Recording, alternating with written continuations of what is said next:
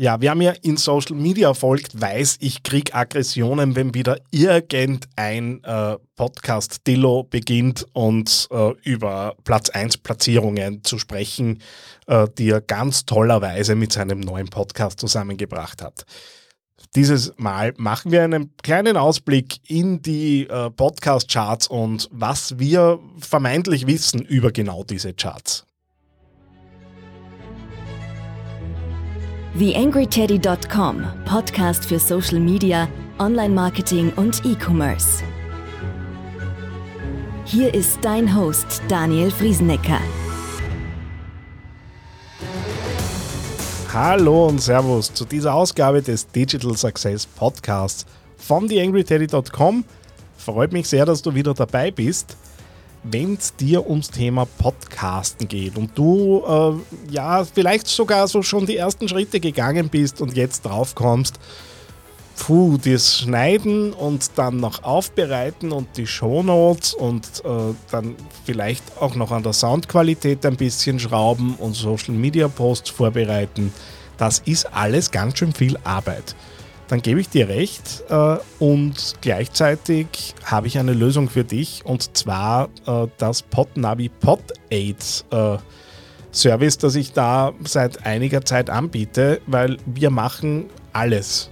Du bringst die Rohaufnahme und wir schneiden das Ding fertig, äh, machen es produktionsfertig und du gehst regelmäßig mit den, deinen Podcasts raus.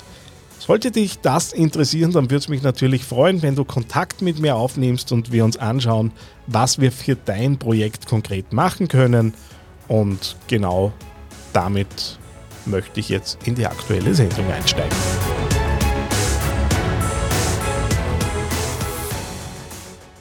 YangryTeddy.com Social Media Podcast.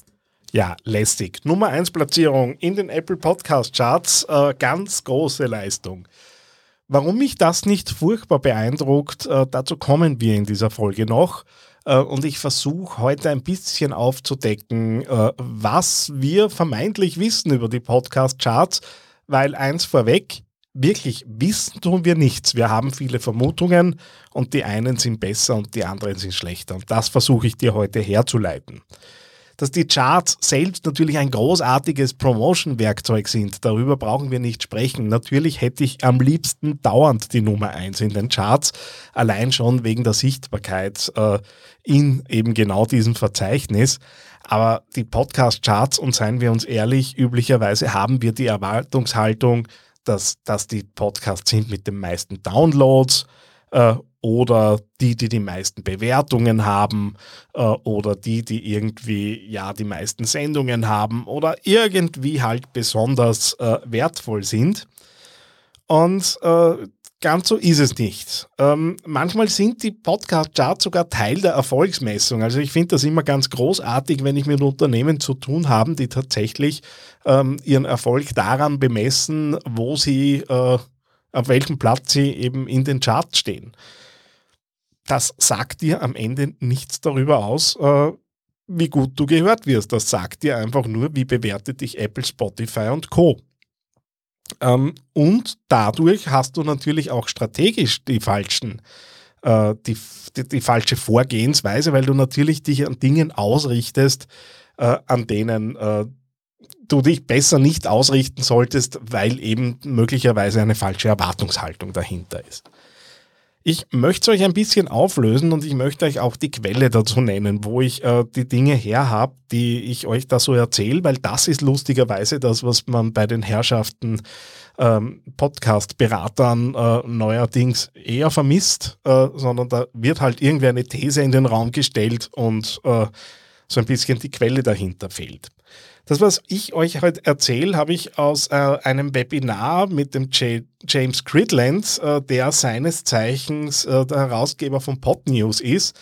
Äh, das heißt, ein ja, durchaus äh, guter Kenner der Branche, lang dabei. Äh, Pod News, ja, der größte Newsletter wahrscheinlich zum Thema Podcast-Marketing, den du da so ab abonnieren kannst, in Australien sesshaft.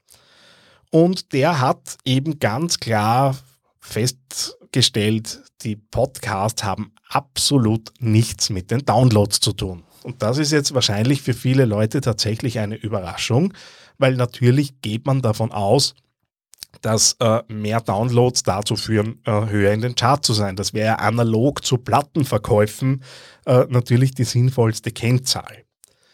Jetzt dürfen wir aber nicht vergessen, äh, um was es Apple und Spotify äh, geht. Und ich nehme die zwei jetzt gesondert raus.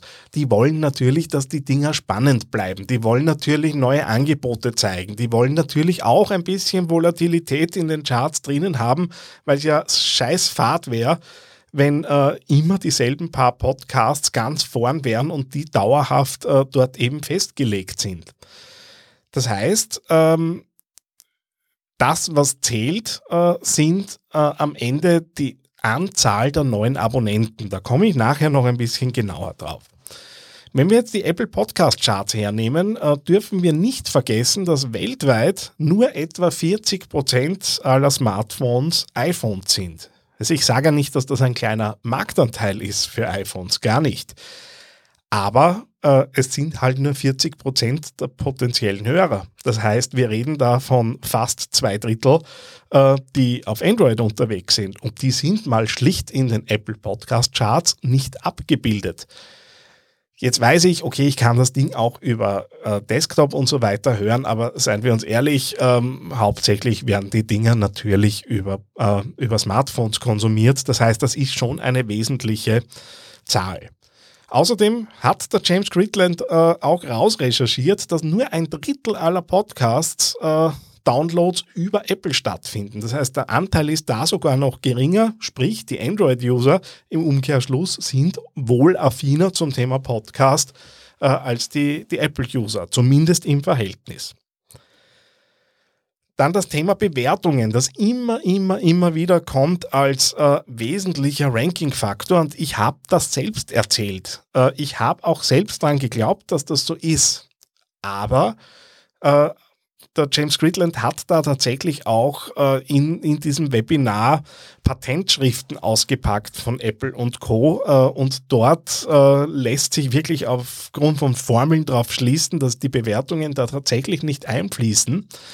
Was natürlich wichtig ist, die Bewertungen sind nach wie vor ein ganz, ganz wesentliches Social Proof Element, weil es geht natürlich darum, äh, dass wenn mich viele Leute bewerten und das für gut finden, dass natürlich andere Leute zu diesen Bewertungen scrollen und sagen, ah, viele Bewertungen, viele positive Bewertungen, na, höre ich mal rein, verschwende ich meine Zeit nicht. Ähm, und es geht wohl um die neuen Abonnenten. Und die neuen Abonnenten wohl äh, in einem bestimmten Zeitraum. Das war jetzt auch in diesem Webinar nicht hundertprozentig nachzuvollziehen, aber die Annahme liegt nahe, dass Apple äh, sich ansieht, wie viele neue Abonnenten kamen in den letzten 30 Tagen. Und da ist die Empfehlung, Launch-Aktivitäten oder auch Bewerbung von einzelnen Episoden wirklich auf einen Tag zusammenzulegen, um da möglichst hohe äh, eben Abozahlen auszulösen. Das widerspricht jetzt tatsächlich auch so ein bisschen diesem gängigen äh, Thema, das da dauernd herumläuft. Du musst am Beginn bei deinem Podcast äh, jeden Tag eine Folge oder jeden zweiten Tag eine Folge rausbringen. Ja klar, äh, wird es darum gehen, äh, wirst du mit mehr Content natürlich auch die Leute ein bisschen besser bei der Stange halten, das ist völlig klar. Aber letztendlich äh, kannst du wahrscheinlich oder viele werden es nicht können, nicht fünf Episoden zeitgleich über deine Kanäle drüber, äh, drüber wursteln und drüber promoten. Das heißt, es ist ja viel leichter, nur eine Folge zu nehmen und die aus verschiedenen Blickwinkeln immer wieder auch zu, thematisieren, um die Leute über diese eine Folge hinzubringen dass du dann natürlich äh, gerade am Beginn relativ schnell auch schauen solltest, immer wieder neue Contents zu bringen, um eben den gewonnenen Hörern äh, einen Mehrwert zu bieten. Das bestreite ich in keinster Weise. Aber aus der Sicht der Charts und aus der Sicht der Chartplatzierung ist das in der Regel tatsächlich keine, äh, kein Qualitätsfaktor. Noch schlimmer, wenn deine Podcasts vielleicht nicht ganz so liebevoll äh, aufgenommen sind. Gerade die ersten sind da manchmal ein bisschen schwieriger. Kann es dir natürlich passieren, dass wer sagt, okay, jetzt habe ich die dritte Folge, es wird nichts besser, Ähm, ich gehe da gleich wieder raus. Wenn es großartig ist, kann es natürlich auch in die andere Richtung umschlagen. Ist völlig klar. Und was du dazu auch tun kannst, äh, ist bei Apple selbst einen Promotion Request abzusetzen. Äh, ich stelle dir gerne den Link in die Show Notes da dazu, äh, sonst findest du es auch über Google relativ leicht. Und was so ein bisschen als Geheimtipp nach wie vor gilt, ist relativ banal, nämlich ein Formular ausfüllen, zwei PDFs, hoch, äh, PSDs hochladen, ganz wichtig, PSD-Files, gibt auch dann Vorgaben dafür, was da drinnen ist und die eben dann zur Bewerbung einreichen. Und damit kann Apple dich dann in die Promotion hineinnehmen. Äh, mir ist es auch schon passiert, dass, ich mich die, dass sie mich in die Promotion genommen haben, obwohl ich gar nicht eingereicht habe. War auch cool. Ähm, aber äh, darüber kriegst du natürlich schnell äh, Sichtbarkeit in den Podcasts, äh, in dem Podcast im Podcast-Verzeichnis, ne, dass ich es rausbringe und kannst darüber eben dann äh, neue Hörer, Hörerinnen gewinnen. Ja, ähm, bei Spotify ist jetzt die Erkenntnis keine großartig andere leider. Äh, da geht es nämlich ebenfalls äh, nicht um die Downloads, sondern aller Voraussicht nach um neue Abonnenten. Dort vermutlich binnen der letzten sieben Tage. Das heißt, wir haben da ein deutlich engeres Zeitfenster und die Follower-Accounts. Das heißt, wie viele Leute haben draufgeklickt äh, und folgen dir bereits. Das heißt, klarerweise, es geht wieder um Abonnenten. Auch da, es ist völlig klar, Spotify will die User auf der Plattform haben. Die haben nichts davon, wenn da wer einmal was runterlädt äh, und davon vielleicht tausend Leute, sondern die wollen lieber die Leute, die ständig da sind, äh, weil sie darüber natürlich für die eigene Plattform auch was Gutes tun. Ähm, das heißt, äh, wenn du da unterwegs bist, halt dir das so ein bisschen im Hinterkopf, weil das sind tatsächlich auch Entscheidungen darüber, wie bewerbe ich denn das nach hinten nach. Wenn du generell noch was äh, zum Thema Benchmark hören magst, und das war eine Zahl, äh, die mich dann doch recht überrascht hast, hat, wenn du mehr als 28 Downloads pro Folge in sieben Tagen äh, auf deinen Podcast bekommst, dann ist dein Podcast besser wie 50 Prozent aller Podcasts oder du bist in der oberen Hälfte. Das ist offensichtlich die durchschnittliche Benchmark, wie oft eben Podcasts heruntergeladen werden. Ähm, der Anspruch liegt da wohl in vielen Fällen, zumindest in meinen Projekten, äh, doch etwas höher.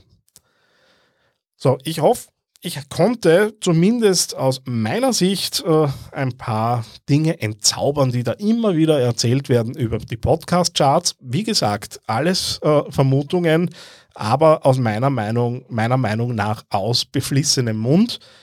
Wenn du Lust hast, deinen Podcast ein bisschen wachsen zu lassen, würde es mich freuen, wenn du dich meldest bei mir. Äh, wir haben ja mit dem Thema Podgrow da auch so ein bisschen das äh, organische, aber auch das Paid-Wachstum äh, für Podcast uns auf die Fahnen geschrieben und haben da auch aktuell das eine oder andere Projekt laufen dazu. Und ansonsten freut mich auch, wenn du vielleicht rückmeldest, wie gehst du mit diesem ganzen Chart-Thema um? und wir hören uns bald wieder. Alles Liebe, dein Daniel Friesenecker. TheAngryTeddy.com Podcast. Podcast. Nähere Informationen auf TheAngryTeddy.com oder auf Facebook.com slash TheAngryTeddy.